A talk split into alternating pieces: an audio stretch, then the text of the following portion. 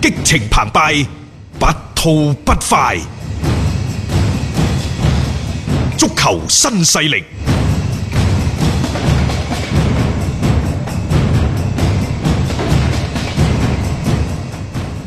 誒嗯咁另外呢，就巴塞同埋皇馬呢，最近都將呢一個前鋒沉槍啊嘅球員未來嘅潛在嘅人選鎖定喺國米嘅前鋒拿特魯馬天尼斯嘅身上。嗯，實際上呢，呢兩大豪門佢哋對前鋒都係有所需求嘅。嗯，因為嗰邊國米你靠賓森馬，你靠得幾耐咧？三十二歲啦，係即係佢係需要換一個人嘅。需要啊，啊而且我覺得幾迫迫切你添，之前想買雲尼斯奧斯嗰啲，始終呢太後生。打唔出嚟，啊打唔出嚟盧卡祖域嗰啲又好似達唔到喺法蘭克福嗰種佢係需效要果買嘅。啊，咁然之後，巴塞都係要買，巴塞一路都話要買，尤其蘇亞雷斯受咗傷之後，嗯，我成日都唔明點解用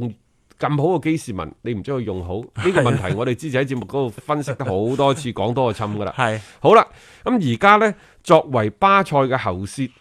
每日體育報、皇馬嘅喉舌馬卡報都不約而同咁喺琴日講咗，話佢哋嗰兩個俱樂部都希望喺呢個夏窗去買拿特魯馬天尼斯，因為拿特魯馬天尼斯同國米係有違約金嘅。係咁啊，激活違約金咧，一切都好辦啊嘛。所以國米其實而家佢都心急㗎，即係睇下可唔可以快啲同納特魯馬天尼斯咧係續約㗎。有違約金呢，其實處理問題就好簡單噶啦，係傾掂咗球員嘅人工啊，待遇，嗯，直接就俾六千萬激活佢， 就激活佢。你都冇冇聲出㗎。你作為上一家嘅俱樂部嚟講呢，即係廣東人話齋叫真係nghe都冇得nghe。係啊，啊咁你咪祝福佢咯。只能但 係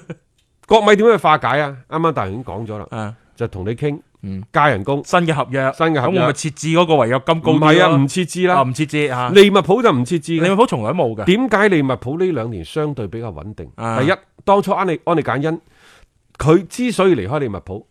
唔係話利物浦唔同佢續約。嗯， 而係利物浦續約嗰陣時有一個條款係冇滿足到安利簡恩嘅要求，嗯因為安利簡恩嗰陣時話我希望有個違約金有個違約金，係利物浦話：我從嚟都唔希望呢個違約金出現喺個合同嗰度。你寫咗此風不可長，冇此錯口不可開。哦有一個就有第十個㗎啦，一路咁出嚟㗎。係 啊，所以你一係你就認同認可我哋俱樂部，嚇。大家一齊拍住上；嗯一係你就選擇走人。嗯，冇冇啊錯，即係有啲係俱樂部佢本身我嘅嗰個風格就係咁樣樣。係啊你接受到就要接受，接受唔到嘅話呢，好啊， 履行完合同之後，咁大家就和平分手咯。不過呢，如果你話講啊，即係誒、呃如果真係掟錢嘅話，你覺得嗱，特魯馬天尼斯去邊度嘅機會多啊？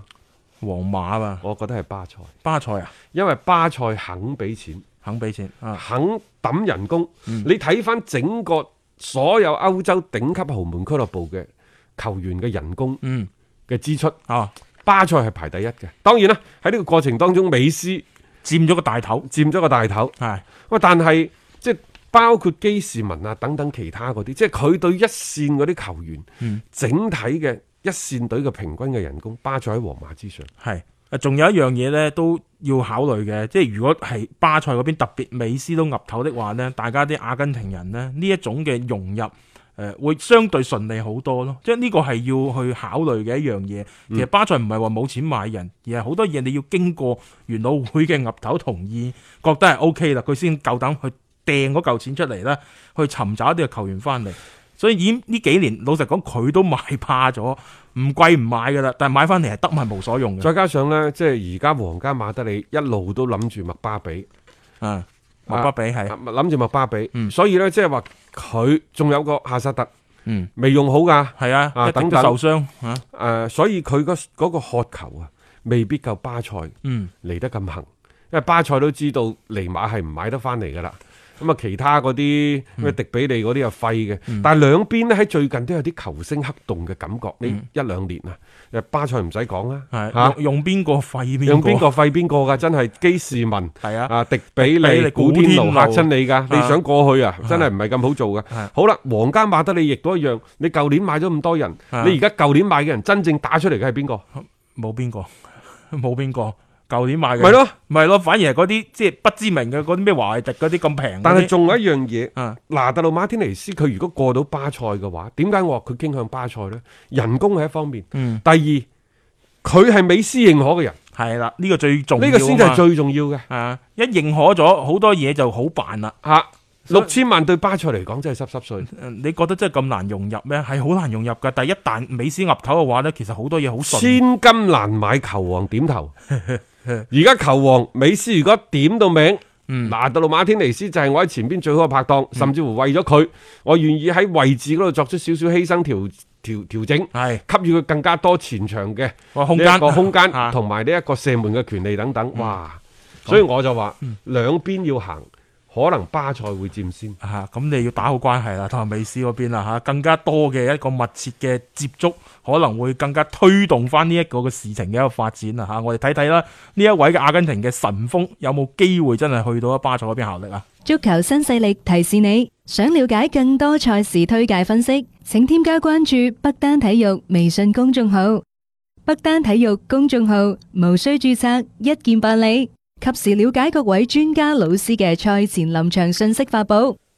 好啦，咁啊，大家收聽我哋嘅節目嘅同時，亦都可以呢，就即係有興趣嘅朋友吓，就可以留意呢，就係足球新勢力嘅官方合作伙伴啦，北單體育每日嘅一啲賽前嘅賽誒事嘅分析，啊冇錯以及係推薦等等嘅吓。嗯如果冇興趣嘅，繼續聽我哋做節目；有興趣就去關注呢、一嘅個，同埋上去瀏瀏覽覽下北單體育吓。啊嗯、今晚呢，其實英超翻嚟噶啦，嗯就上個禮拜打四場，嗯，誒有一場延期，啊延咗期，喺係啊喺曼城嗰場嗰。場啊嘛啊咁然之後呢個禮拜呢個週末呢，係會打六場係嘅。今晚率先登場嘅其實戲碼都頗足嘅喎。係啊，狼隊對李斯特城。對李斯有特啲城，時間唔靚仔啫，真係嚇四點鐘啊凌晨咁，但係呢兩隊波一困嘅話呢，大家之間嘅嗰個實力斤兩，我覺得差唔多嘅。兩隊都係神奇嘅球隊。係，李斯特城喺呢個賽季羅渣士嘅率領之下呢，有捲土重嚟之勢。嗯佢嘅表現起碼到而家咬得住曼城，嗯，出乎好多人意料之外。係狼隊呢，大家都認為二年級生，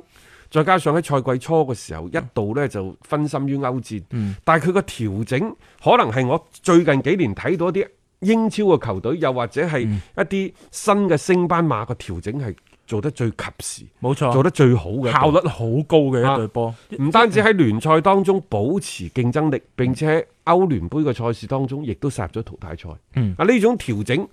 嚟自於呢，就係、整個團隊嘅高效，嚟自於球員嘅能力，嗯，以及呢就係、一個好嘅教練。你睇下紐奴，所以我就話一個好嘅教練對球隊幾重要。係啊，以及呢狼隊唔輸得係乜嘢呢？即係可能佢接納佢開啟咗另一條路，就係、資本如何去同一啲專業嘅團隊有機結合，有機結合。嗯而作為一個龐大嘅機器人嘅團隊，以前我就賣人就得噶啦。嗯，但係而家我搞對波嚟玩下，同樣都得喎，同樣都得。門迪斯啊，佢呢、個佢呢樣嘢做法係點呢？係進可攻退可守，嗯進可攻埋，我可以一個俱樂部長期運營落去，嗯啊，甚至乎向一個偉大嘅啊，俱俱樂樂部部去邁嘅進，方向去邁進。係其次，再退一步嚟一萬步嚟講，我可唔可以將佢作為波圖士、不停、PSV 嗯啊、即士等等，作為一個球星嘅加工廠？係，我就擺喺一個更加大嘅舞台上面去展示。所以即係呢呢呢呢條係一條真係幾好嘅路嚟。其實係幾多贏嘅一個局面啦。嗯作為俱樂部本身，我又唔愁話一啲優質球員嘅嗰個出路啊，或者係我去邊度揾一啲咁好嘅球員，因為嗰邊經紀人團隊已經同你做晒啦。咁而作為經紀人團隊嗰邊，我又可以俾人睇板。喂，喺英超上面睇板喎，點同啊？但係李斯特城呢，即係誒喺嗰個新年快車翻咗嚟之後呢，佢戰績起伏啊！起伏出現咗鬆嗯動。最近五場賽事贏咗兩場，和輸咗兩場，和咗一場。嗯，你會睇到即係誒、呃原因嘛，其實就係佢後防線係開始誒有所疏啊鬆動漏。冇錯。誒、嗯當然亦都同呢就個賽事打得比較頻密呢，都好有關係嘅。嗯，狼隊呢班波呢，我又覺得佢有一個特點，都係好明 顯嘅，越強越強。嗯，預約咧就唔一定特別強嗰只係係啦，誒，同埋之前佢哋嘅成績都唔好嘅，誒、大家唔好忽視嗰個魔鬼賽程對呢班球隊嘅影響。嗰個魔鬼賽程，我哋成日講意義上就係新年之前嗰一段咧，但係其實成扎嘅英系嘅球隊一路係去到真係上個星期左近先開始攤頭嘅啫，嗯好攰好攰嘅誒、，呃其實李斯特城嘅火力進攻嘅火力係好猛嘅，嗯得益於華迪，得益於呢就係羅渣士。係羅渣士其實以前帶利物浦嗰陣時，大家記唔記得單賽季入波過百㗎？嗯只不過失球有成六七十個蘇咁亞解雷嘅斯啫嗰嘛個，年代啊係咪？嘛嚇，好啦，咁呢隊狼隊呢，攻守平衡，嗯防守尤其出色。嗯即係今晚呢，可能係矛與盾之爭，咁大家去睇啦嚇。我係個人呢，我覺得呢一隊嘅主隊嘅狼隊呢，可以值得優先考慮。